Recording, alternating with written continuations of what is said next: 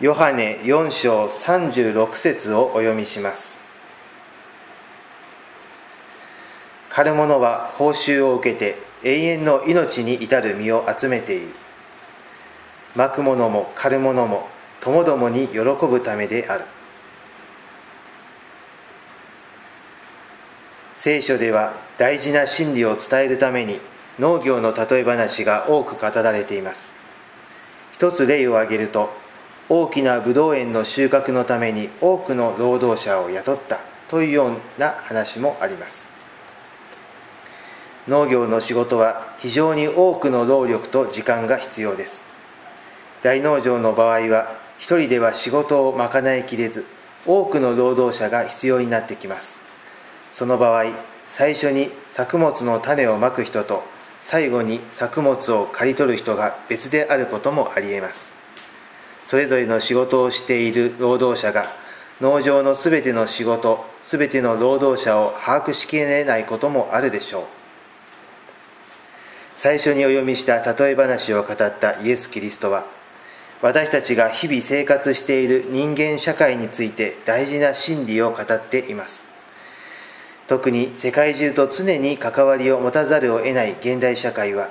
社会全体を把握することは極めて困難です。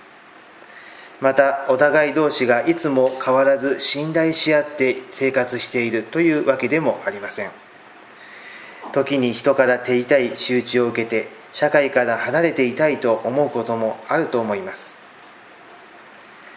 キリストは聖書の神は収穫の主であり神に助けを祈り求めよと語っています。聖書の神はこの世界を導く主人でありたとえ世界で生きる人々が異なった立場に立とうともともどもに喜ぶために世界全体を導かれるお方です。世界の混乱した部分に目を留めるのではなく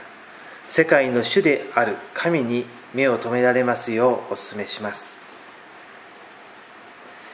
皆様が永遠の命に満たされて日々を過ごすことができますようお祈りいたします。天の父なる神様私たちは日ごとの糧を得るために日々それぞれの働きをしています。しかし私たちはたった一人で生きているわけではありません。収穫の主であられる神様さまざまな人間関係に悩む私たちをお助けくださりともどもに喜びながら日々を過ごすことができますよう私たちをお導きください。イエス・キリストのお名前によって祈ります。アーメン。